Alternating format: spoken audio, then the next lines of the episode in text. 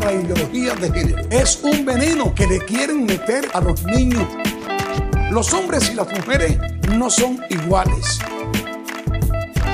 Estamos defendiendo la familia. Y no vamos a permitir que corrompan a nuestros hijos. Todo el mundo habla sobre ideología de género, pero ¿qué es? ¿De dónde se origina? ¿Quiénes hablan sobre este término y por qué? Esto es todo lo que siempre quisiste saber sobre la ideología de género, un podcast de otros cruces. Hola a todas las personas que nos escuchan en nuestro podcast, todo lo que siempre quisiste saber de la ideología de género. Soy Andrés Herrera del equipo de otros cruces y estamos de vuelta con otro episodio de esta serie. Ya nos falta poco para ir terminando esta serie donde hemos estado hablando con diferentes invitados e invitadas sobre este tema. Hoy tenemos la oportunidad, el agrado de estar con Mónica Macher de la Red Ecuatoriana de Fe. Eh, ella nos va a contar sobre el trabajo que ellos están haciendo en el Ecuador. También nos va a contar un poco de su historia y cómo llegó a la Red Ecuatoriana de Fe, cómo nació este proyecto y cómo todo esto se conecta con el tema de la ideología de género. Hola Mónica, gracias por estar aquí. Muchas gracias Andrés por la invitación, es un placer. Estamos muy contentos de que estés con nosotros. Hemos podido trabajar con, con la red en distintos proyectos en Ecuador. Y antes de que nos cuentes un poco de eso, me gustaría que nos puedas hacer una pequeña presentación para quienes no te conocen. Bueno, muchas gracias. Eh, bueno, soy Mónica Mayer, soy doctora en ética social, ética social cristiana con un enfoque en ética sexual feminista. Mm. Eh, em, también soy ministra ordenada en la Iglesia Unida de Cristo y soy maestra Zen. Mm. Eh, yo vine a Ecuador hace 13 años porque nací en Nueva York Em, estuve enseñando como académica en Boston y vine aquí em, hace 13 años por medio de la FLAXO, que es la Facultad Latinoamericana de Ciencias Sociales, en el Departamento de Sociología y Estudios de Género como investigadora. Y ya me quedé, me quedé y mm, entonces todo ese tiempo también he estado enseñando en la FLAXO con toda esa experiencia que, que ya tenías al llegar a Ecuador, cuéntanos un poco cómo ese camino, vocación tuyo se conecta con la red ecuatoriana de fe. Sí, es interesante porque em, justamente una colega feminista me invitó en 2019 a pronunciarme, escribir como un artículo, de, o sea, una opinión para el periódico eh, o sea, desde mi postura como feminista, como también teóloga ministra, en cuanto a la despenalización del aborto en caso de violación, porque era una ley que estaban eh, discutiendo en la Asamblea Nacional. Em, y justamente como dos años anteriores empezó toda una un fuerte campaña eh, muy fundamentalista, como contra la supuestamente ideología de género. Y entonces estuvimos en ese momento en un contexto súper fuerte, súper de mucha tensión. Entonces ella era eh, la doctora Virginia Gómez, me, me invitó, me, como me pidió, o sea, expresar otra opinión religiosa sobre en ese campo de derechos sexuales reproductivos. Entonces lo hice y em, después con ella empezamos a convocar más líderes y lideresas religiosas y espirituales y em, a partir de eso eh, nos declaramos como grupo de 14 personas, o sea, líderes religiosos, religiosas, em, a favor de la despenalización del aborto en caso de violación. Y así empezó. Entonces, era realmente como yo lo sentí como una afirmación de mi propia vocación, porque en mi tradición religiosa de la eh, Iglesia Unida de eh, Cristo, uno es una ministra comunitaria, o sea, uno es, trabaja con la comunidad y solo puede estar ordenada, digamos, por un llamado comunitario. Entonces, en ese sentido lo sentí como mi llamado. O sea, me, estaba pidiendo, o sea, el movimiento feminista pronunciar y empezar a tomar posturas públicas más visibles em, desde una perspectiva de fe pro derechos. Y así empezamos. Parece que fue un camino que también se fue dando como de manera natural, como que no fue algo forzado, sino que todas tus experiencias y lo que conocían de ti en Ecuador, más el contexto de ese momento, dio esa oportunidad para poder compartir esa postura que no era como, no, no, era tan conocida o no se había quizás visto desde esa perspectiva religiosa. Exactamente, sí, sí, fue muy fluido, muy orgánico. Es como que me, me, escogió a mí, pero yo siento que o sea, yo me había preparado en ese tema también, ajá, mucho tiempo. Y desde los 80 en Estados Unidos me había pronunciado en la comunidad católica, o sea, em, diciendo que había una pluralidad de opiniones sobre el tema del aborto. Entonces ya habían, o sea, había sido 40 años casi, pero Em, sí, era muy orgánico y también en ese momento yo sentí la necesidad de apoyo. O sea, no quería estar la única persona. Claro. Eh, y lo que fue muy lindo es que muchas, yo, yo me sorprendió, o me sorprendí por tantas personas más que se juntaron, que empezaron a afirmar y que tenían interés. Y, y, en ese momento pusimos como la atención en el problema que es la violencia sexual.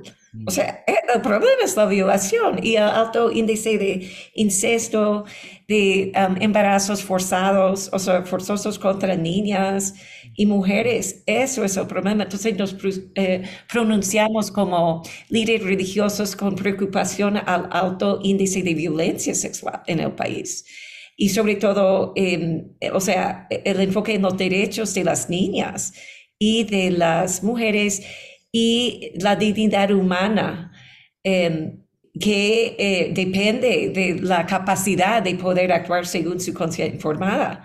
Y si una mujer o una niña violada y embarazada por esa violación no puede tomar una decisión según su conciencia, entonces estamos parte del ciclo de violencia contra ellas y nuestra fe no es un obstáculo a, pronunciarnos, sino más bien es el motor, es la motivación por poder hacerlo. Mm. Y eso también queríamos decir a, la comunidad feminista que la fe no era contra el feminismo, sino eh, nosotros eh, va mano a mano, ¿no? No es un dualismo, no es una dicotomía entre fe y feminismo o entre religión y derechos humanos. Para nosotros son completamente compatibles, o sea, religión y derechos humanos en todo su en totalidad. Sí, creo que es muy importante ese punto porque a lo largo de estas conversaciones que hemos tenido en el podcast, hemos visto que mucha gente piensa eso, que piensa que la religión o la fe o la espiritualidad eh, no puede ser compatible con el de los derechos humanos, la dignidad de las personas, los derechos de la mujer, los derechos de la diversidad sexual, etc.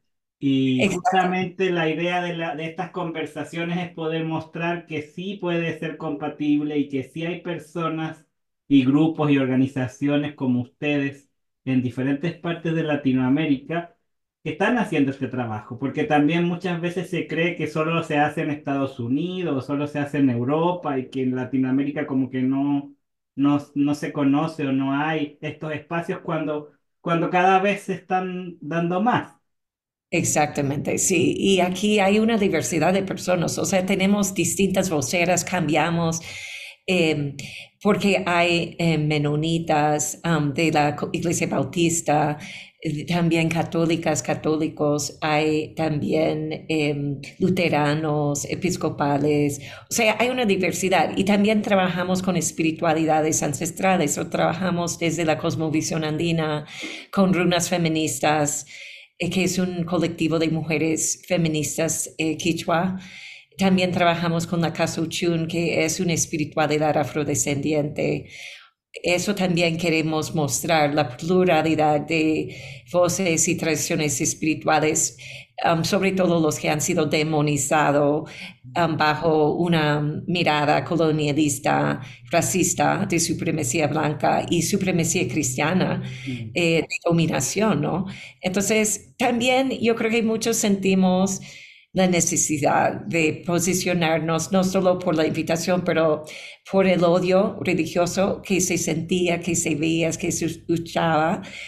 Y yo por lo menos sentí, Dios mío, si yo no me pronuncio, yo no puedo decir que soy pastora aquí, porque era sinónimo con ser racista, ser eh, lleno de odio y super dis- eh, de promover discriminación. Era todo lo contrario de lo que para mí era mi fe, ¿no? Entonces, eh, lo que también hicimos en 2019, después de la declaración que era en abril, unos meses antes, en junio, la Corte Constitucional de Ecuador aprobó, legalizó el matrimonio eh, igualitario. Mm.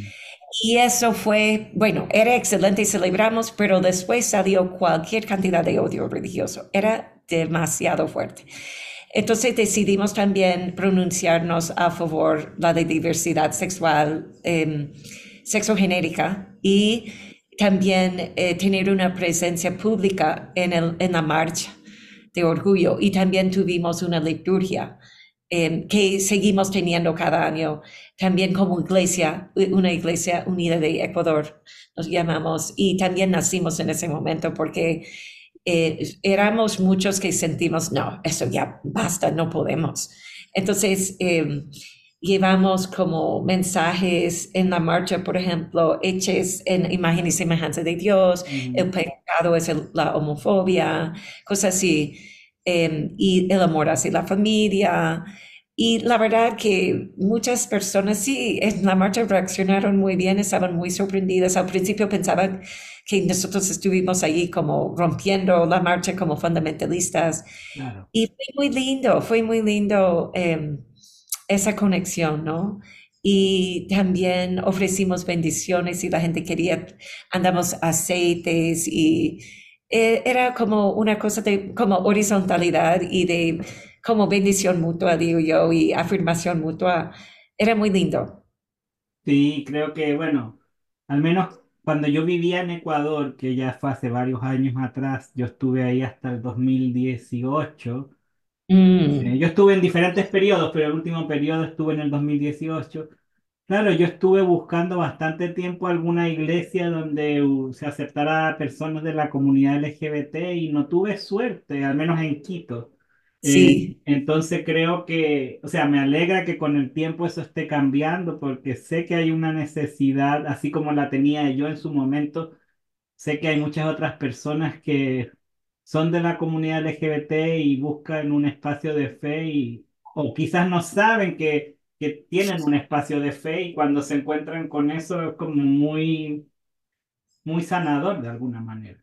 sí, súper sanador. Y claro, no existía. O sea, habían iglesias que sí decían que eran inclusivas, pero no lo anunciaron, no querían públicamente decirlo.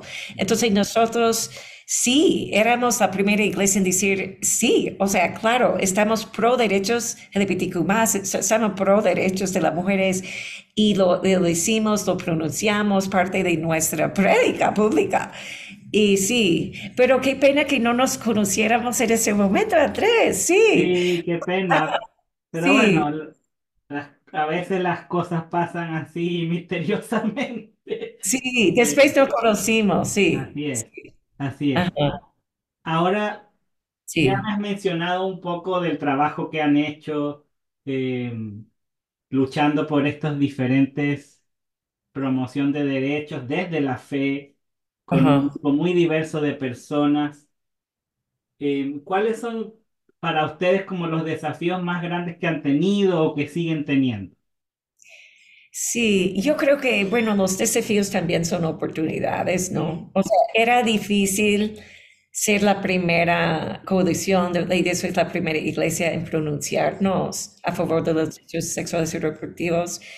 Eh, era como romper el tabú y, y, también enfrentar como el miedo que, que iba a llegar mucho represión, digamos, o sea, una reacción fuerte y todo, pero por eso también nos buscamos eh, y rotamos como los rostros, las voces, nos apoyamos cuando hay reacciones fuertes, pero también no nos enfocamos tanto en eso, porque sabemos que estamos haciendo el trabajo um, que sentimos es nuestro trabajo de fe.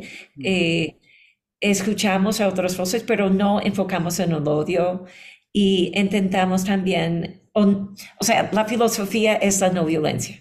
No respondemos con odio, aunque hay, haya odio, em, no respondemos con odio, sino em, buscamos em, una postura creativa, constructiva, de amor y realmente intentamos crear la comunidad a base de ese amor. Y si hay personas que no quieren dialogar, si eh, solo quieren imponer y no escuchar, solo estar escuchada, entonces, no, o sea, eh, eh, podemos escuchar, pero después nos enfocamos en las personas que quieren estar en un proceso también de discernimiento, de aprendizaje, de crecimiento como seres humanos, ir creciendo espiritualmente. Y, y así, em, creo que el otro desafío quizás podría ser eh, ganar la confianza de comunidad feminista, pero como, eh, como la invitación venía de la comunidad feminista, eh, creo que fácilmente, o sea, teníamos el aval de una doctora feminista, como dije, Virginia Gómez, muy reconocida. Entonces, ya teníamos una madrina feminista, digo yo, que nos ayudó como era como la partera, ¿no? De acompañar y, y dejarnos crecer. Em, y entonces poco a poco íbamos también ganando confianza de otros grupos feministas fuertes en el país que están también trabajando los derechos sexuales reproductivos y trabajamos lado a lado con ellas. Ajá. Qué bueno, y de esas experiencias con grupos feministas, ¿qué crees que ha sido como lo, como que lo que más ha logrado que ellas conecten con ustedes? Sí, sí, ha sido interesante porque también desde la academia, o sea, había tenido años en la academia aquí y, y hay, sobre todo en la academia también, hay una postura muy contra religión, o contra por lo menos una postura confesional, ¿no? Lo que sí... Eh, lo que sí es claro es que mucha gente tiene una espiritualidad y una creencia. Y aún en la investigación feminista, no sé, o sea, desde la sociología, tiene que tomar eso en cuenta, ¿no? Y desde un movimiento social también no puede poner de lado eso. Y yo creo que eh, eso vimos fuertemente en las marchas de los antiderechos o reaccionando los que son reaccionarios a los derechos que tienen símbolos fuertes y religiosos. Entonces nosotros sentimos que necesitamos símbolos, necesitamos em, por lo menos trabajar desde una psicología junguiana con símbolos o algo más profundo, ¿no? Mm. Que em, responde a una aspiración más profunda en el ser humano, ¿no? Entonces, yo creo que ahí sí había un, un conecte con el movimiento feminista y hemos he trabajado mucho espiritualidad em, y ahí sí, total acogida, porque aquí la espiritualidad andina es, es, muy fuerte y hay todo un movimiento de recuperar, reafirmar las raíces espirituales del país originarias, ¿no? Y em, entonces a eso hay mucha apertura en el movimiento feminista y el movimiento de feminismo comunitario, ¿no? Que es de recuperar nuestro territorio cuerpo-tierra. Eh, entonces también por ahí ligándonos con runas feministas y Caso Chun, pero también con mujeres feministas de fe. Hay cristianas, hay un grupo aquí que se llama em, Feministas Creyentes o Creyentes Feministas y, también hicimos alianza. Em, sí, o sea, la verdad, eh, había mucha, mucha acogida también lo que hicimos, porque como no había mucho aquí antes de ese feminismo más creyentes o espirituales públicas, es em, eh, conectar con otros grupos fuera de Ecuador. por Mm. ejemplo, Católicos por el Derecho de Decidir, con ustedes de otros cruces, y, y por ahí em, sentir el apoyo, recoger ideas y tener más confianza en fe en nuestro camino aquí, que íbamos a poder hacerlo. Claro, sí, qué importante eso de, de las alianzas, de, de Sí, poder también entender que uno necesita de otros grupos, de otras personas, de apoyarse, como decías tú, no como de que, bueno, lo tengo que hacer todo yo o mi grupo tiene que ser el que lo hace todo, sino que sí, cómo, cómo nos potenciamos de alguna forma l- las las fortalezas de, de cada grupo, de cada espacio. Y volviendo a lo que decías del, de como la llegada que han tenido con los grupos feministas, creo que sí, creo que nosotros también lo hemos visto aquí, que cuando uno les muestra como que hay como una diversidad de creencias, una pluralidad de creencias, de que no le ven- no se viene como a vender como esto es lo que tienes que creer o esto es lo que tienes que pensar o la Biblia dice esto, sino que más a conocer su experiencia y a mostrarle también cómo tu experiencia de fe te, le- les hace trabajar en- por un mismo objetivo, en este caso eh, los derechos de la mujer o podría ser los derechos sexuales reproductivos, etcétera. sí, y yo creo que con los fundamentalismos creciendo tanto o los extremismos, reaccionismos, sí eh, era importante mostrar otra voz dentro de la- del movimiento feminista y no dejar como monopolizado la Ujú, voz religiosa en, en el ámbito público. Y no es decir que eh, no estamos pro, pro Estado laico, justamente por estar, el- por estar pro un Estado laico hay que dejar una pluralidad de voces en diversas religiosas, pero también mostrar la diversidad dentro de cada um, confesión, Así que hay diversidad en la comunidad católica, hay diversidad en la comunidad protestante, también musulmana, o sea, no se puede ah, generalizar. Y eh, eso, entonces hemos formado esas alianzas eh, ecuménicas, interreligiosas.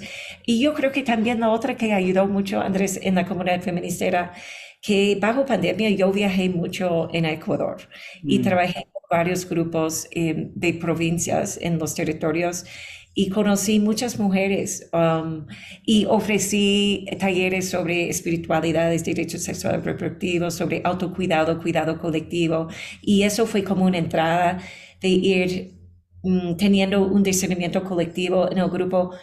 ¿Cómo me cuido? O sea, mm, ¿cómo cuido también mi espíritu, mi cuerpo espíritu? ¿Qué hago cuando me- no me siento bien?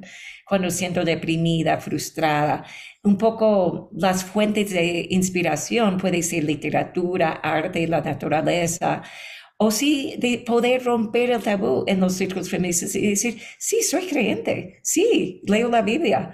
O sea, leo a mi manera, o sea, no, eh, o sea, eso como mostrar que sí hay agencia también espiritual religiosa en las mujeres. Podemos leer, podemos discernir, no es que vamos a recibir todo sin pensarlo, ¿no? claro. Eso, o romper, pero es un tabú, ¿no? Es un tabú muchas veces, pero se va rompiendo. Em, como dices, y cuando hay esa confianza que nadie va a imponer, sino que cada quien tiene el derecho a decir, eso es mi espiritualidad, o soy creyente o no soy creyente, pero cada quien tiene el derecho a decidir eso también, ¿no? Sí, y que no, y que eso no lo, no la hace menos feminista. Exactamente, sí, no, sí, no por creer o leer la Biblia o ir a una iglesia deja de ser feminista. Puede, pueden convivir, coexistir esas dos verdades de la persona. exactamente. Y van combinando, porque es la, toda la teoría crítica feminista que nos ayuda en las iglesias. em, ir em, mirando y discerniendo qué es lo que realmente creo y cómo leo la Biblia, o sea, la, como la óptica de sospecha, ¿no? Y, y también, eh, sí, en general, la iglesia y la, la religión es base del patriarcado. Como dicen, es el patriarcado, es un patriarcado en nombre del Señor. Está justificado en nombre de Dios. Entonces tenemos que ver eso. Si vamos a transformar el patriarcado de ley, tenemos que transformar la religión. Y por eso lo hago, por ser feminista. Sí, me gustó mucho esa frase que, que, dijiste recién, de que si uno quiere transformar el patriarcado, tiene que transformar la religión, tiene que cuestionarla. Y además, como en Ecuador hay mucha sabiduría de los pueblos originarios, como tú has dicho, y lo que tú has visto en tu experiencia, que, que hay mucho que aprender o reaprender, porque son cosas que ese, ese conocimiento ha estado ahí, sino que hay, personas que no lo hemos conocido antes, pero sí. Sí, a mí me encanta, me encanta, me encanta, por eso también me quedé en Ecuador, me encanta. Yo desde el principio eh, empecé a trabajar con comunidades indígenas, un grupo en particular que se llama Jami Mascari en Cotacachi, como una o como dos horas de, dos horas de Quito al norte. Y es, yo he aprendido tanto, me encanta. Yo voy todos los, es cada solsticio, cada equinoccio, hay un baño ritual, hay una ceremonia, siempre voy. Es parte de como mi práctica espiritual ahora. O sea, no es mi herencia eh, espiritual, no nací aquí, pero digo yo, como ellos dicen, es una filosofía de vida del ser humano, de sabiduría eh, con la naturaleza. Y, y sí, es súper profundo. Y ahora estamos acompañando también como Red a la escuela de partería ancestral y hay todo un, un consejo de salud ancestral y em, en Hambi Mascari de las mujeres quichua ahí en Cotacachi. Entonces yo voy cada rato y es una gran parte de mi vida y de lo que me sostiene también, ¿no? Qué bien. Ahora tú lo mencionaste un poco antes, pero quizás podemos profundizar más. ¿Cómo han, cómo ha sido la experiencia o qué han aprendido ustedes como Red C en este diálogo con grupos que promueven la ideología de género o que creen en eso? ¿Cómo han logrado conversar con ellos si es que lo han logrado o no? Cuéntame un poco más. Em, bueno, yo digo que los líderes eh, que están como contra los derechos sexuales reproductivos em, que hemos encontrado no necesariamente quieren dialogar. Em, no, pero sí hemos podido, este, nos pronunciamos y siempre respondemos con mucho amor, no denunciamos a nadie, no hacemos, o sea, no, eh, eh, no es nuestro estilo, pero lo que hacemos como diálogos, tenemos un programa de diálogos improbables. Mm. Hemos convocado, por ejemplo, eh, ministros, líderes religiosos, pastores cristianos y miembros de la comunidad LGBTQ+, personas que se identifican como lesbianas, bisexuales, gay, trans, y, em, y tenemos diálogos.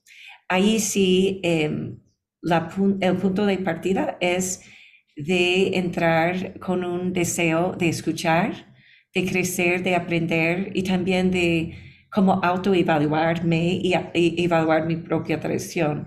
No es em, para venir y, juzgar o criticar a otros, sino escuchar y ver, wow, ok. Em, entonces empezamos ahí compartiendo experiencias y em, ha sido muy lindo, la verdad. Yo he aprendido mucho porque casi me da lágrimas, porque sí salen lágrimas y muchas veces hay parte de personas cristianas porque lo que sí sale como muy obvio y, es hay dolor, hay dolor porque hay un reconocimiento de odio que no va con la tradición cristiana. Hay un sentido de de no sentir bien, de incomodidad porque estamos excluyendo y juzgando personas. Entonces, eh, cuando creamos un ambiente de mucha confianza, las personas pueden ser vulnerables y compartir eso, lo que sienten y sobre todo lo que lo que se ve es que, y también lo he vivido en la Iglesia Católica, es que si uno se pronuncia, está también rechazada. Eh, y entonces es muy doloroso porque uno siente que van a, um, le van a echar de tu comunidad religiosa, que no te van a aceptar, ¿no? Entonces es, es complicado. Hay, por ejemplo, personas que pueden perder su trabajo. Entonces es todo un conflicto un poco ético y es como también un discernimiento moral según la conciencia de cada quien, cómo voy a actuar, en qué momento voy a pronunciar o no pronunciar, o cómo voy a actuar yo frente a personas que están excluidas. Entonces ha sido muy lindo, la verdad, porque uno toca como la esencia del ser humano, digamos, ese deseo de hacer bien, de, de ser una persona coherente, de actuar con amor, pero también sentir la misma violencia estructural de, la, de las iglesias como las religiosas que excluyen a unas personas que se pronuncian a favor de los derechos de otros. Creo que en nuestra experiencia ha sido así, cuando, cuando las personas pueden compartir su historia, se da como un, un espacio, un momento donde el otro ya no se ve como tan otro, sino que se ve como más cercano, se ve como que tengo cosas en común con esa persona. Y también puede ser que esos espacios nos ayuden a, a repensar nuestras creencias o a mirarlas de otra manera. Exactamente, sí. Y sí, yo creo que hay un miedo también, porque a veces los, los espacios religiosos no dan para preguntar, para dudar.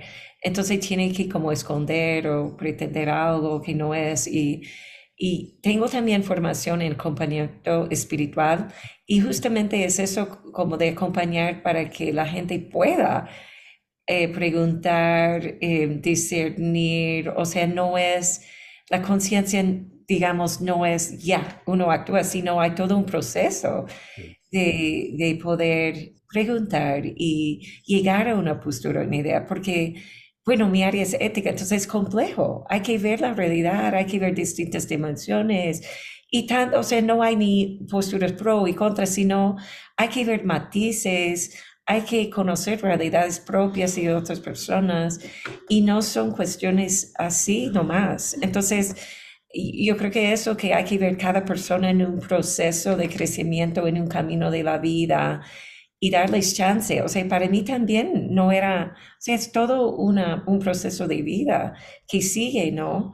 Aprendiendo cosas nuevas. Entonces, por eso también eh, nosotros tomamos esa postura como de la filosofía de la no violencia, que es, eh, no estamos contra personas, sino estamos contra la injusticia, el odio, la violencia y, es como ser muy amables y muy amorosos con las personas, pero también prevenir violencia, no, no dejar personas hacer daño a otros. Em, pero reconocer a cada persona en su proceso y entender por qué piensan así o por qué actúan así, porque muchas veces es por haber recibido violencia, haber sido víctima de violencias, desprecios y, y así.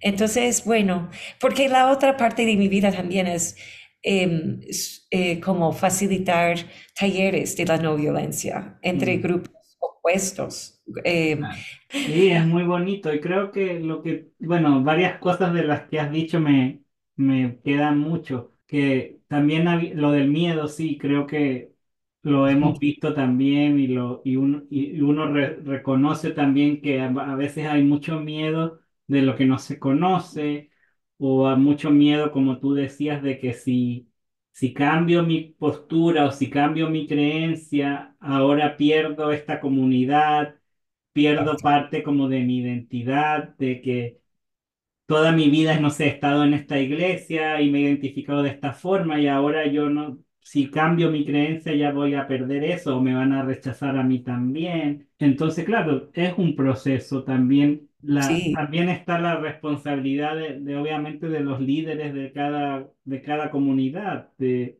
la información que transmiten y si, y si yo solo crecí escuchando eso y no conocí otra cosa, también es difícil que, que piense algo diferente. Sí, es como miedo a lo diferente y miedo a mí misma o a mí misma, o sea, como de realmente ser honesta, ser honesta con lo que pienso, con los, mis propios conflictos. Entonces, ahí sí, eh, también la meditación de conocerse y estar, o sea, mirarse, qué es lo que siento, qué es lo que pienso, qué, y quién soy. O sea, es profundo, pero sí, cada quien necesita, necesita apoyo en ese sentido también. O sea, no imponemos nada, o sea, es como un proceso para que cada persona y en comunidad pueda discernir y decidir por sí mismo, eh, porque son cuestiones de vida son cuestiones de florecer o no en la vida. O sea, sí, son las cosas más profundas, entonces hay que tener mucha empatía. Como empatía con las personas y no con violencia, pero con personas sí, o sea, no con injusticia, eh, no con violencias, pero sí con personas y reconocer que cada persona está en su camino, ¿no? Cada persona también tiene derecho a cambiar, tiene capacidad. Eso sí creemos que cada persona sí está hecho en, imagen y semejanza, ¿no? De la divinidad y, y, tiene, está en su camino. Sí, justamente me, me, había quedado con eso que tú habías dicho de que no están contra las personas, sino que están contra la injusticia, contra la violencia, contra la discriminación. Y creo que hacer ese cambio también ayuda mucho a promover como estas conversaciones y estos diálogos. Exactamente, sí, porque no queremos caer en el mismo ciclo de odio. Claro. Ajá. Responder de la misma forma, sino, es decir, la filosofía de la no violencia. Y en eso sí, bueno, agradezco mucho a todos los líderes en Estados Unidos del movimiento civil de la comunidad negra en Estados Unidos que, y las iglesias históricas negras son increíbles. Mm. Todo han podido enfrentar el racismo, el odio racista, la violencia con amor y superarlo. Eh, con un mensaje tan profundo y con una valentía increíble. Realmente da muchas luces. Yo también enseño la no violencia en la Flaxo. Y, y sí, es increíble la historia de las iglesias, realmente. Ahora para ir, para ir terminando nuestro tiempo, bueno, creo que nos lo has dicho, pero igual más específicamente, en medio de todos estos desafíos, en, medio de todo el contexto político local y del continente, ¿qué los motiva o qué los inspira a seguir con el trabajo que están haciendo allá en el Ecuador? Yo creo que, o sea, ver las personas como despertarse, ver la conexión, el ajá en personas y grupos que sí, ver la alegría, ¿no? Eh, la energía, em, cuando, por ejemplo, se dan cuenta mujeres feministas en los territorios que sí hay todo un movimiento desde la fe profeminista mm. o también feminista profe y que no están solas, o sea, somos muchas, y también em, sentir el apoyo del movimiento feminista desde un principio aquí fue súper inspirador para nosotros seguir. Y eh, estuvimos como Em, eh, también motivadas, motivadas por un reconocimiento que recibimos, un premio de Pepe Global de los que hace, estaba haciendo historia en Ecuador. O sea, son premios, quizás no solo nos motivamos los premios, sino el reconocimiento de la comunidad que estamos haciendo algo, porque quizás día a día sí uno enfrenta frustraciones y dificultades y eh, pero sí, em, y también eso del reconocimiento de parte de ustedes, ¿no? Que reconocer que en Ecuador estamos haciendo algo y sentir esa comunidad transnacional, porque sí, las dinámicas em, reaccionarias son transnacionales y necesitamos una comunidad transnacional también, porque como estabas diciendo, o sea, que em, eh, en cada país a veces uno siente como el peso de todo y yo no puedo, solitas, solitas no podemos. Entonces, sí, me inspira mucho eh, ser parte de esa comunidad histórica de América Latina, me da mucha motivación de seguir, em, porque sé que no estamos solos aquí, soles. Y eso, estoy súper agradecida por estar en ese camino y ser que sí, poco a poco estamos haciendo una diferencia. O sea, va cambiando, va cambiando y de nuevo estamos promoviendo la justicia para todas las personas, la no violencia, una vida em, abundante, ¿no? Mm. Y un, el derecho de florecer para todos los seres, Ajá, incluyendo la naturaleza, ¿no? Así es. Sí, bueno, muchas gracias, Mónica. Ahora sí, si las personas quieren conocer un poco más de ustedes, yo sé que tienen una página web que la vamos a poner aquí en, las notas del episodio para que las personas la puedan visitar. Imagino que también los pueden encontrar en, en las redes sociales. Sí, sí, estamos en Facebook, estamos en Instagram, X, eh, sí, estamos en todas las redes. Como eh, Red Fe. Están ustedes como Red Fe. Red Fe, redfe.ec, e Redfe.ec. Sí, lo vamos a compartir también para que puedan conocer más de usted. Ay, muchas gracias, por favor, y poner like. Así poner es. sí, porque tener seguidores sería buenísimo y sentir el apoyo y con todos que están escuchando formar la comunidad. Ajá. Así Muchas es. gracias. Bueno, Mónica, muchas gracias. eh, gracias por tu tiempo, gracias por todas las enseñanzas y espero que pronto nos veamos ya sea en Ecuador o aquí. Sí, primero Dios, sí. Que, que así sea. Muchas gracias.